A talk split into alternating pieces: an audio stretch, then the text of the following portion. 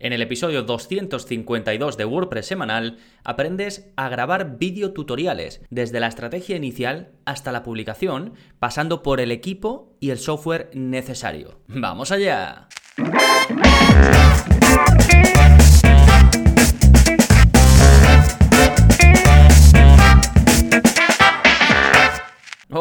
Soy Gonzalo de gonzalonavarro.es y bienvenidos a WordPress Semanal, el podcast en el que aprendes WordPress de principio a fin, porque ya lo sabes, no hay mejor inversión que la de aprender a crear y gestionar tus propias webs con WordPress. Y hoy te voy a hablar de un tema un poco tangencial que no es estrictamente WordPress, pero que si te dedicas a enseñar a gente a través de una web con WordPress o poniendo esos vídeos en los que quieres enseñar en una web con WordPress, pues te va a servir este episodio porque te voy a dar consejos. Desde mi punto de vista, yo no soy eh, profesional de, la grabación, ni, del audio, ni, ni, me, ni me he formado, digamos, específicamente a nivel universitario en ello, pero como con otras muchísimas cosas, es algo que necesito para, para mi trabajo y entonces pues me he ido formando yo, la experiencia que tengo mm, del día a día y demás, y he mm, unido todo eso y voy a intentar explicarte un poco a nivel global, pero entrando de forma específica en lo que yo considero eh, más importante o en lo que quizás pueda aportar más, en esto de cómo grabar eh, videotutoriales no solo desde el punto de vista de grabarlos en sí, que al final pues eso, mm, eso más sencillo, es buscar un programa, que te hablaré de, programas, es grabar y, ya está, ¿no? Sino un poco de cómo afrontarlo y consejos que te doy en base a mis errores, ¿no? O a lo que he tenido yo que invertir tiempo en ir mejorando. ¿Sí? Bien, en un momentito te voy a hablar de todo ello, pero antes, como siempre, vamos a ver primero las novedades. ¿Qué está pasando en gonzalonavarro.es esta semana? Pues bueno, en primer lugar tienes un nuevo vídeo de la zona código, ya sabes, la zona código es ese lugar donde te enseño a modificar tu web sin utilizar plugins. Así que ahí vemos básicamente código. Em, te grabo un vídeo donde te explico em, qué consiste el código que vamos a utilizar, te lo muestro y después tienes ese código debajo del vídeo que copias, pegas y, y logras el mismo resultado em, que yo, o al menos el que esperamos según te muestro en el vídeo. Y este es el vídeo 202 y en él te enseño las diferencias entre utilizar la propiedad border y la propiedad outline. Ambas son propiedades del CSS y ambas te permiten crear bordes. Por ejemplo, para hacer un botón, normalmente creamos un borde alrededor de, un enlace y lo convertimos en un botón, ¿no? Pero bueno, hay muchísimos más casos, muchísimos más ejemplos, pero la clave está en entender qué te permite hacer cada propiedad y así poder usarla o poder aprovecharla en cada caso, ¿no? Porque unas te van a facilitar, eh, Outline a lo mejor te va a facilitar hacer un tipo de borde, pero te vas a quedar corto en ciertas opciones que la propiedad border sí que trae, ¿no? Entonces te explico todo eso, te explico qué te permite y qué no te permite hacer cada uno para que puedas em, utilizarlo. ¿Sí? Es el vídeo, como digo, 202, lo tienes en la parte de enlaces o si no, puedes ir a gonzalonavarro.es y ahí en la parte de snippets de código lo tendrás. ¿Sí? Eso en cuanto a los vídeos de la zona código, después en cuanto a los cursos, el último curso publicado es el curso de Gravity Forms, ya he visto que estáis em, bastantes de vosotros haciéndolos, también he visto que muchos de vosotros habéis, o bueno, algunos de vosotros habéis contratado mi servicio de activación eh, de licencias, donde yo pues eh, accedo a vuestra web y os dejo instalado y activado Em, Gravity Forms con, mi licencia de desarrollador. Y bueno, Gravity Forms es ese plugin archiconocido, plugin premium para crear formularios, que la verdad que es una auténtica pasada, lo ha sido desde siempre y lo continúa siendo. Así que nada, tenéis ese curso disponible, al igual que el resto de cursos sobre WordPress en general y todo lo necesario, todo lo que es alrededor de WordPress, de gestionar páginas web con WordPress, como el marketing, la productividad, el SEO y ese tipo de cosas. Sí, ya sabéis que tenéis toda la información para apuntaros en gonzalonavarro.es, 10 euritos al mes, sin permanencia y con garantía de devolución del dinero. Sí, bueno, estas son un poco las novedades. Vamos ahora con el plugin de la semana, que se llama Insert Pages. El nombre es muy descriptivo y te permite precisamente eso. Te permite insertar páginas de tu web. Bueno, páginas, eh, posts, eh, custom post types si es que los tienes, en cualquier otro contenido de WordPress. Es decir, puedes insertar páginas dentro de páginas. ¿Qué te permite esto? Bueno, te voy a explicar un ejemplo para lo que yo lo uso en mi web, que te puedo explicar un poco para qué funciona todo esto. A ver, yo tengo una página donde tengo puesto un listado de todos los plugins de la semana. Y mi ayudante Marcy la va actualizando, ¿no? Y cuando hay un plugin de la semana nuevo, ya sabéis, esta semana, por ejemplo, estoy comentando Insert Pages, ¿no? Pues se, se va a esa página lo añade, pero claro, yo no quiero tener una página nueva para los suscriptores. Los suscriptores sabéis que podéis ver toda la relación de, episodios del podcast, perdón, de, de, plugins de la semana que he ido publicando, pues lo tenéis en vuestra cuenta en la pestaña de plugins de la semana. Entonces yo no quiero tener que enviaros a una página externa para ver todos esos plugins. Entonces, ¿qué es lo que hago? Pues se, lo vamos rellenando nosotros en una eh, página externa, pero luego inter, inserto esa página dentro de la página de mi cuenta o de vuestra cuenta, ¿no? Donde podéis acceder y ver todo eso. Y esto lo hago porque eh, tú me dirías, bueno, ¿y por qué no lo pones directamente en la página de mi cuenta y tal, tal, tal? Bueno, porque es una página muy grande que está dividida por pestañas y donde tengo mucho contenido. Entonces, para mí, desde el punto de vista de la gestión, es mucho más cómodo tenerlo en una página separada. Ahora, para vosotros, para que lo podáis consumir, es más cómodo que lo tengáis por pestañas. Entonces lo hago así, ¿sí? Yo desde la gestión lo tengo en una página aparte de WordPress, una página normal, y vosotros lo veis dentro de otra página donde el consumo es mucho más sencillo. Pero vamos, como esto se puede hacer con cualquier cosa. Es básicamente insertar dentro de una página otra página u otro contenido. Sí, el plugin está activo en más de 40.000 webs, se actualiza regularmente, tiene buenas valoraciones, así que es un muy buen plugin y el uso que yo le doy es muy muy básico, pero podéis hacer cosas muy chulas y, y muy avanzadas, ¿eh?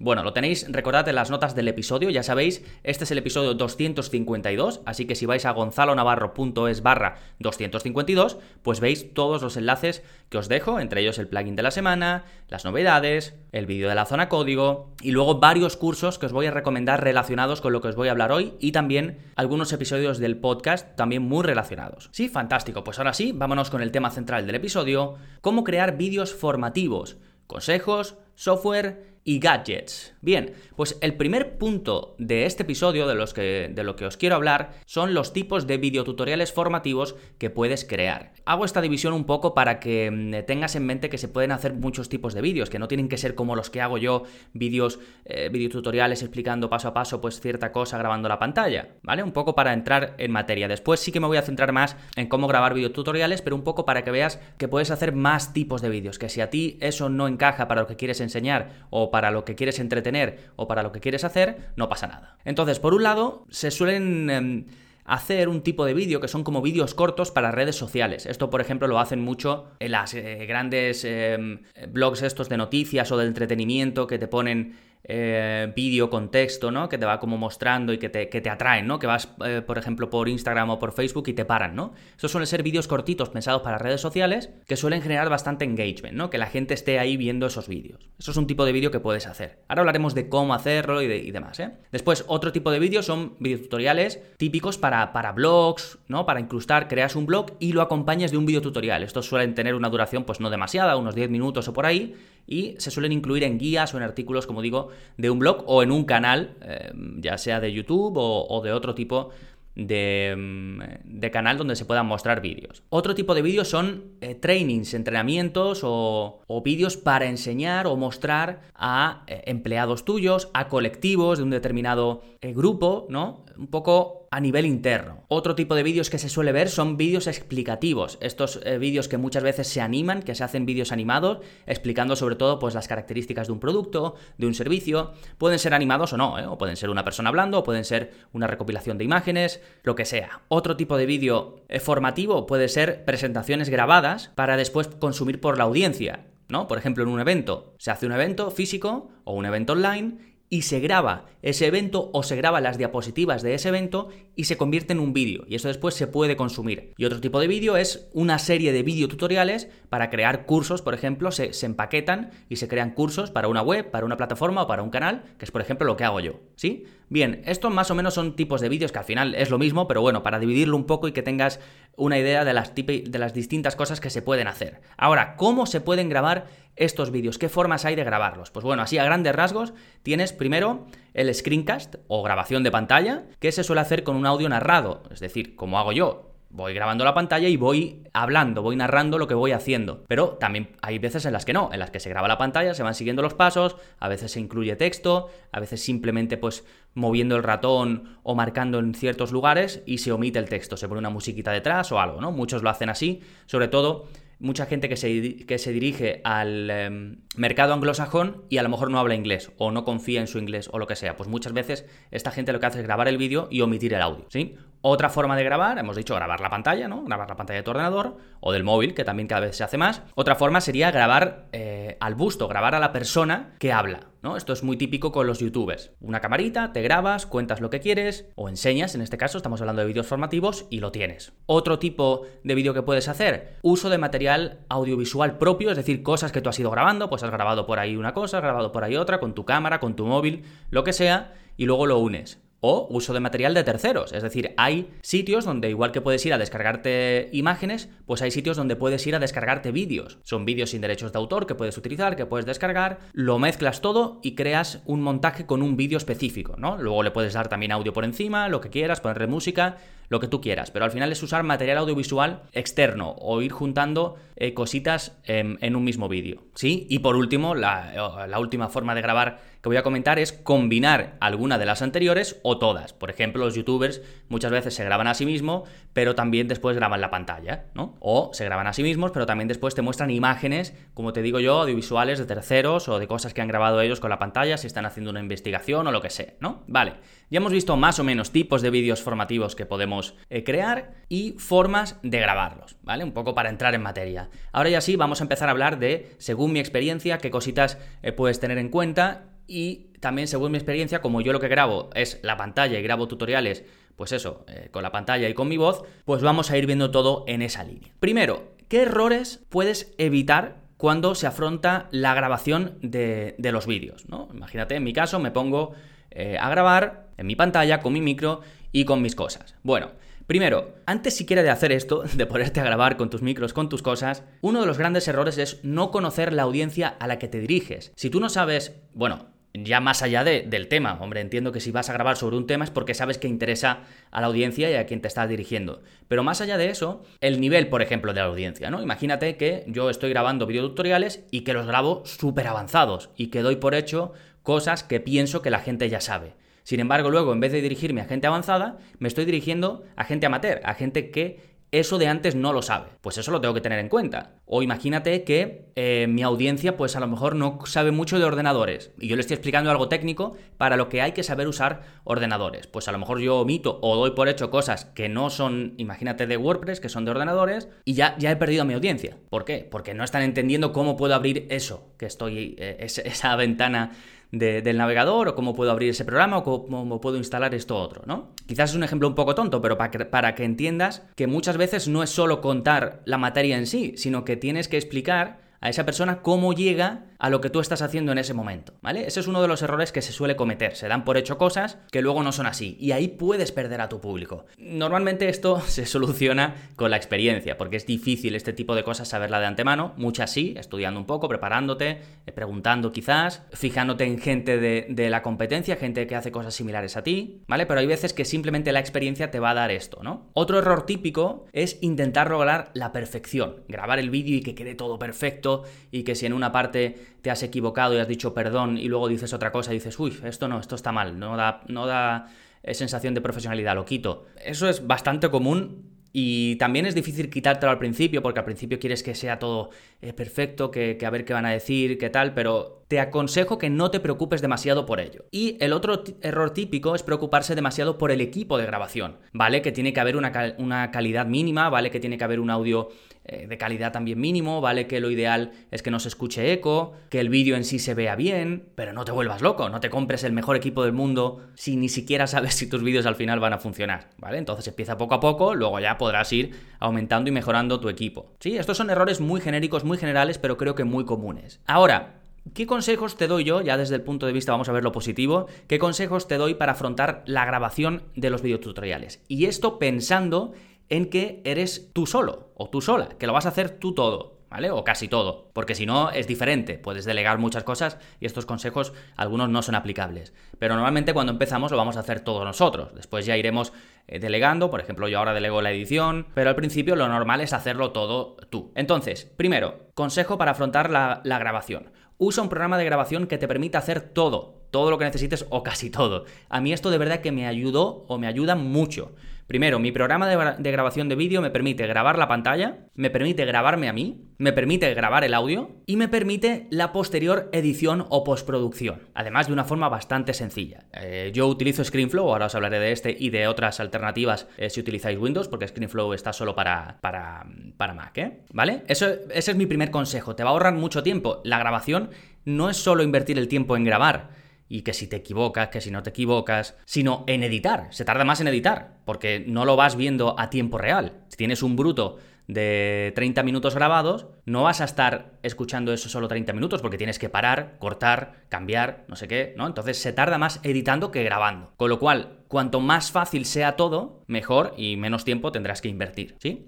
Segundo el gran consejo, prepárate un guion de antemano. Y esto ya depende de cómo tú seas. Eh, también tengo un curso en el que te hablo de, cómo lanzar un podcast y ahí hablo de, los guiones, de cómo preparártelo y demás. En mi caso yo no me tengo que preparar mucho porque domino mucho el tema y me sirve con, un pequeño guion, con unos puntos. Pero si en tu caso no lo dominas tanto, necesitas trabajarlo más, prepararte ese guion de antemano. No por nada, porque si no, cuando estés grabando vas a tener que parar mil veces, te vas a equivocar 200 veces y va a ser muy tedioso grabar y después editar. Entonces, cuanto mejor lo lleves preparado la temática de la que vas a grabar, menos tiempo vas a, vas a perder o mejor te va a salir el vídeo que estés grabando. ¿sí? Yo en mi caso lo que suelo hacer, por ejemplo, yo grabo em, sobre cómo crear webs de esto, cómo crear webs de lo otro. ¿no? Entonces yo siempre me creo una, una página web con WordPress en local, en mi ordenador. Por ejemplo, el vídeo que estoy grabando ahora es sobre una web de calendarios, sobre una web de eventos, ¿no? Entonces, ¿qué es lo que hago? Me creo la web en la que os voy a presentar el curso y me creo después una copia de esa web.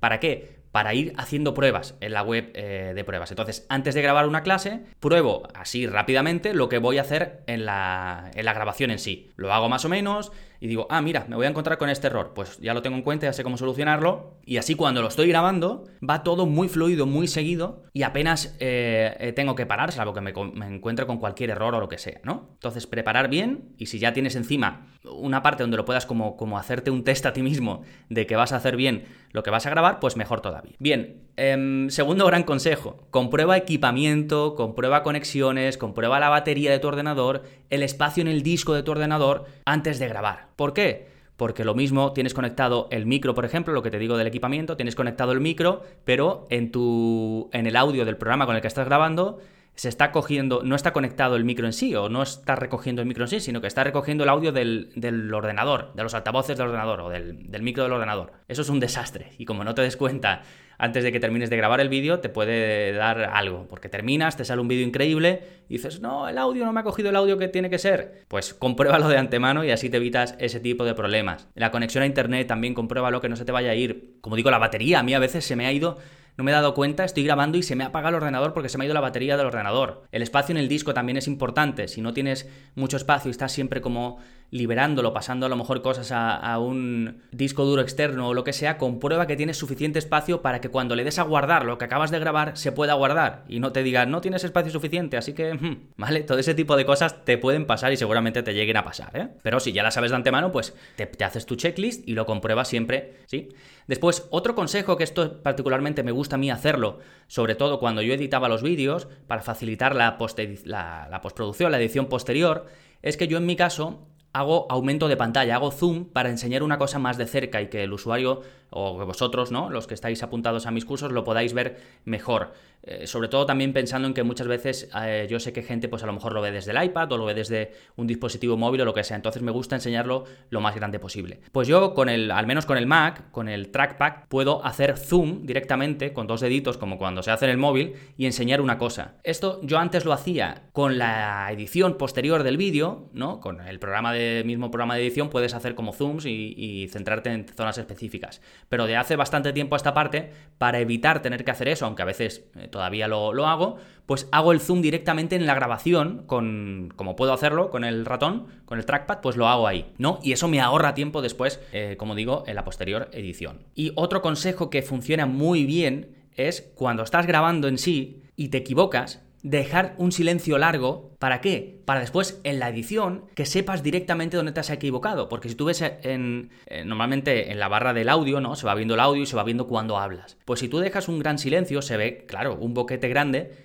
en la línea de audio, ¿no? Cuando estás editando el, vídeo, me refiero, ¿no? El vídeo y el audio. Pues entonces tú ya sabes, vale, aquí me equivoqué, y si encima lo editas justo después de grabar, seguramente además sepas en qué te equivocaste. Y es mucho más fácil, mucho más rápido editando y localizando todo esto. Por cierto, otro consejo que te doy, que no lo tengo apuntado, pero lo voy a apuntar ahora mismo aquí, que se me está ocurriendo sobre la marcha, es que te aprendas algunos atajos de teclado del programa de edición que uses. Por ejemplo, en ScreenFlow yo puedo marcar un punto de entrada y un punto de salida directamente con el teclado y luego puedo borrar todo eso directamente también con el teclado. Y me ahorra tener que estar con el ratón, seleccionar, darle a, borrar, al no sé qué, al no sé cuánto, ¿vale? Entonces todo esto al principio quizás te cueste un poco, pero a la larga te ahorra también muchísimo tiempo. Bien, esos son mis consejos para tanto la grabación como la edición de los vídeos que hagas, sobre todo enfocado a cuando grabas la pantalla, videotutorial, videotutoriales y demás, ¿no? Bien, después, ¿qué programas te permiten precisamente esto? Grabar y editar posteriormente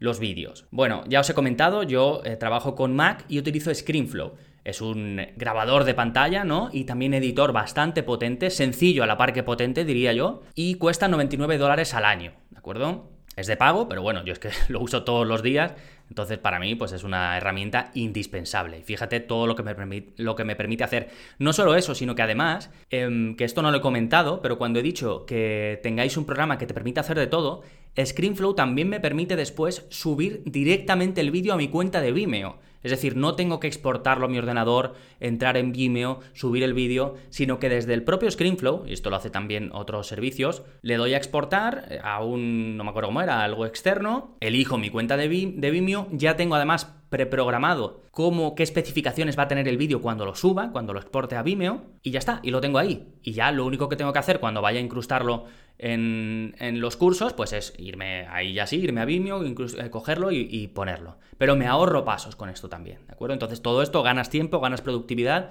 y además se hace todo menos tedioso. Al final la parte más rollo de cuando se crean contenidos es tener que editarlos, tener que ir modificando y demás. Pues todo esto, si tienes un, sistema eh, como este donde va todo muy fluido, pues de verdad que lo hace todo más fácil, ¿eh? Bien, pues como digo, yo uso ScreenFlow para Mac. Los que utilizáis Windows, em, algo similar, tenéis Camtasia, por ejemplo. Es de pago, es un pago inicial de 244,53 euros, al menos eso es lo que pone en la web ahora mismo, y luego, si quieres acceder a las actualizaciones, a las novedades que van saliendo eh, y poder actualizarlo, sería 48,66 eh, anual, ¿vale? Em, puede sonar caro, sobre todo esta primera eh, parte de 244,53, pero lo que es cierto es que si lo vas a utilizar por mucho tiempo, luego 48 euros al año no es caro, ¿de acuerdo? Comparado, por ejemplo, con los 99 dólares de, ScreenFlow. Sí, eh, Camtasia está tanto para Windows como para Mac. ¿eh? Después tenéis otros programas eh, Screencast, tenéis por ejemplo OBS, que este además es gratuito y es de, código abierto, es open source. Este es muy completo,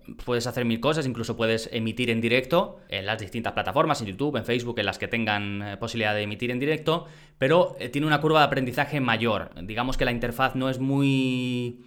yo la veo un poquito así como como rudimentaria del estilo de los programas open source. Por ejemplo, Audacity para grabar audio también tiene este estilo así como anticuado, ¿no? Y, parece que es como algo típico de los de muchos programas open source de código abierto, pero es completísimo. Puedes hacer mil y una cosas, también te permite editar, puedes hacer muchas, muchas cosas. Para mí, eh, no lo uso porque mm, trae demasiadas cosas para lo que yo quiero, ¿de acuerdo? Y luego eso, la, curva de aprendizaje, de aprender a utilizarlo y demás. Pero si buscas una opción gratuita, pues ahí lo tienes y seguro que ves por ahí muchos tutoriales sobre cómo utilizarlo. ¿eh? Después tienes Screenomatic, que puedes usar una parte gratuita o la parte de pago. Seguramente para todos estos que tienen parte gratuita y de pago, necesites la, de pago, porque al final, si te vas a dedicar a esto de una forma más o menos profesional, eh, seguramente lo llegues a necesitar, ¿no? Y el problema de Screenomatic es que es menos completo, sobre todo desde el punto de vista de la edición. ¿eh? Tiene menos menos opciones de, para editar. Otra alternativa es Filmora, lo mismo, eh, desde 0 euros hasta 99,8 euros al año, también es menos completo, se te queda, a mí se me queda corto o se me quedaría corto en la edición. Y luego tienes alternativas como por ejemplo Loom, que esta es, de pago, antes tenía opción gratuita, pero ahora es de pago, que básicamente es un servicio bastante básico para grabar la pantalla y tiene algunas pequeñas opciones de edición como cortar el vídeo y demás. Pero aquí yo no lo usaría para, para formación en vídeo porque tiene peor calidad de grabación, de audio también y es muchísimo menos completo desde el punto de vista de la edición. Yo Loom lo utilizo, es una de las herramientas que más utilizo, pero la utilizo para enviar vídeos a, la gente que me pide presupuesto, enviar vídeos a mis ayudantes, enviar vídeos a incluso a muchos de vosotros que me pedís soporte y que es complicado que os responda por audio, pues os respondo grabando la pantalla y enviándoos el audio, ¿vale? Pero bueno, lo incluyo aquí porque es una de mis, de mis herramientas preferidas. Y luego tienes otra opción, que es no hacerme caso en utilizar el mismo programa para todo y usar distintos programas. Uno para la grabación que te guste, que sea ideal, a lo mejor que buscas uno gratuito, y otro para la edición que a lo mejor tú domines. A lo mejor esto sí que a ti te hace ahorrar tiempo porque a lo mejor dominas Final Cut, o dominas eh, iMovie, o dominas ¿cómo se llama? Este de Adobe, mm, no recuerdo el, de, el que haya de Adobe, pues puedes hacer eso, ¿no? Usar uno para grabar la pantalla y otro para editar. Bien, eso en cuanto a programas que te permiten grabar y editar los vídeos. Después, ¿qué equipo de grabación puedes usar?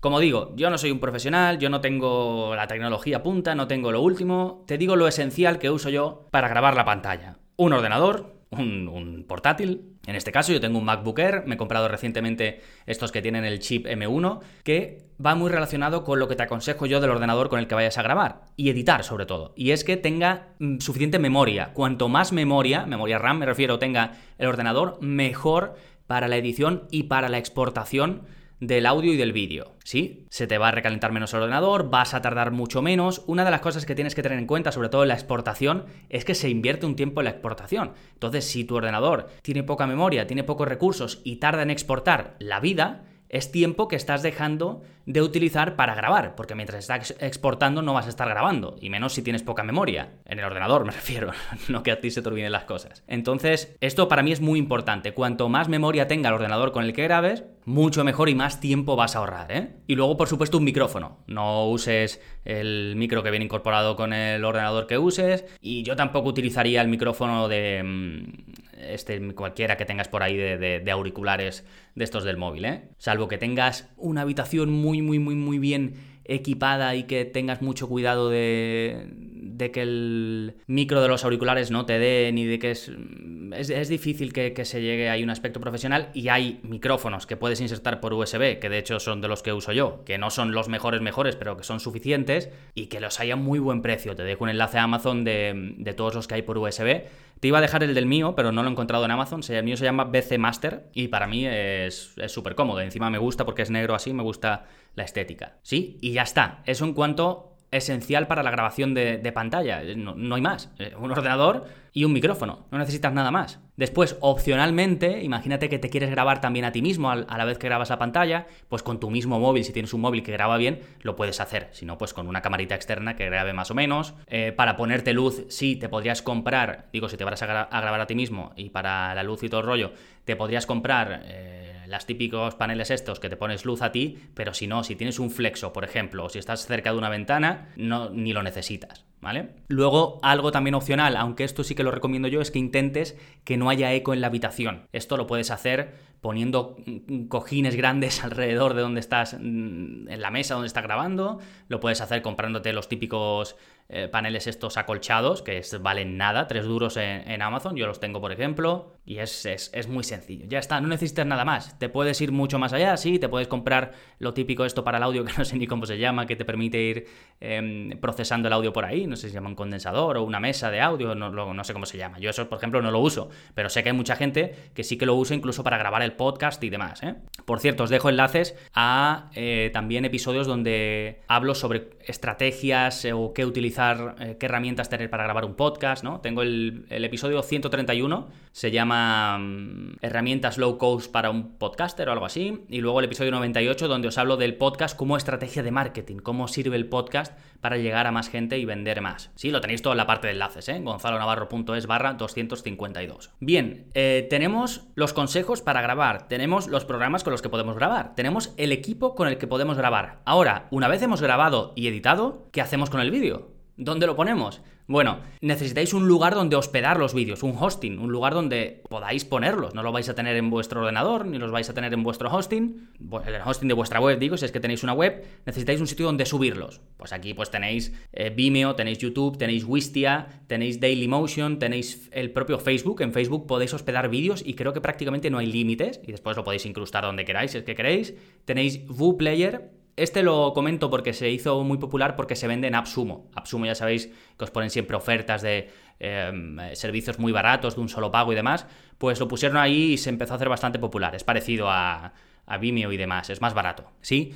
Yo en mi caso uso Vimeo, pero la elección en tu caso va a depender primero de tu presupuesto, si buscas algo gratuito o, puedes invertir, ¿sí? Dailymotion es gratuito, Facebook sería gratuito, eh, YouTube sería gratuito, pero dependiendo de otras características quizás no te interese, entonces depende, ¿no? Entonces, por un lado, tu presupuesto, por otro lado, el tamaño de los vídeos que vayas a subir y la cantidad de los vídeos que vayas a subir, porque muchos em, hostings para vídeo son gratuitos, pero hasta cierto tamaño del archivo o hasta cierta cantidad de vídeos, ¿no?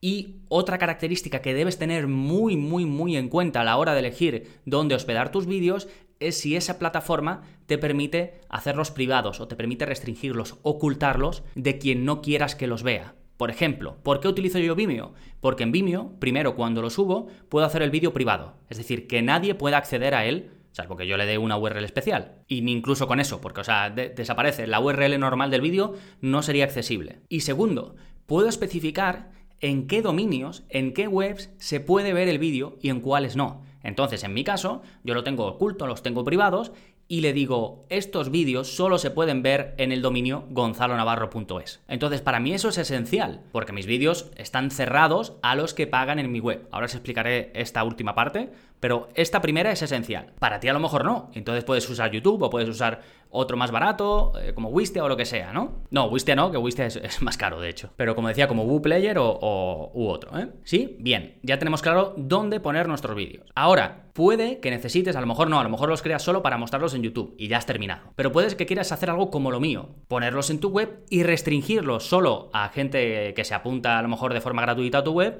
o que paga por verlos, ¿no? Pues en este caso necesitas, por un lado, subirlo a una plataforma, como ya te he dicho, que permita hacerlos privado, que no permite acceder a esos vídeos de cualquier manera, que permite incluso restringirlos a un dominio. Segundo, incrustarlos. Cualquier plataforma de vídeo, de hospedaje de vídeo, te va a permitir compartir ese vídeo en forma de incrustación. ¿Esto qué quiere decir? Quiere decir que coges un código, un iframe, y lo pegas en el contenido de tu web. Y eso va a hacer que el vídeo se muestre ahí. Pero necesitas algo más. Necesitas restringir el acceso a los suscriptores que se hayan apuntado en tu propia web o a clientes que hayan pagado en tu propia web. ¿Cómo haces esto? Necesitas un plugin extra. Por ejemplo, Restrict Content Pro, que es un plugin que te permite restringir en función de si alguien se ha apuntado de forma gratuita, se ha suscrito a tu web, o de si alguien ha pagado un plan concreto. De esa forma podrías decir, pues todos los vídeos que estén en esta página, esta página, esta página, en esta página, lo van a poder ver los que son eh, suscriptores gratuitos. Y los que estén en esta, en esta, en esta y en esta, lo van a poder ver los que hayan ah, pagado la suscripción eh, oro. ¿Sí? Y con eso ya lo tendrías. Por cierto, tienes un curso de Restrict Content Pro donde te enseño a hacer esto. Podrías hacerlo con otros plugins, ¿eh? Con LearnPress, por ejemplo, que es un plugin enfocado a la enseñanza online, con LearnDash, que es otro plugin enfocado a la enseñanza online, online, perdón. De todos estos tenéis cursos y os dejo el enlace, ¿eh? Sí, y bueno, y con esto creo que termina todo. Creo que me ha quedado un episodio más largo de lo habitual, pero creo que engloba muy bien todos los pasos y todo lo que hay que tener en cuenta, que muchas veces lo he detectado en preguntas que me hacéis, que queréis un poco hacer esto, ¿no? Hacer cosa, algo parecido a lo que hago yo, pero hay pasos por el camino que, que, los que dudáis, que no sabéis muy bien cómo afrontarlos. Pues espero que esto sirva un poco para englobar todo eso y que tengáis una estructura mental clara de todo lo que necesitáis. Sí, recordad que tenéis muchos vídeos que os sirven de apoyo, mucho contenido y para ello podéis apuntaros, ya sabéis, sin compromiso, gonzalonavarro.es, 10 euros al mes, acceso a más de 50 cursos, más de 200 vídeos de la zona código, videotutoriales premium que estoy empezando a publicar también, de contenidos muy concretos, y por supuesto soporte conmigo por si os surge alguna duda en vuestro camino de, emprendimiento, en vuestro camino de creación y gestión de páginas web, pues ahí estoy para resolverla. Nada más por este episodio, nos seguimos escuchando. Adiós.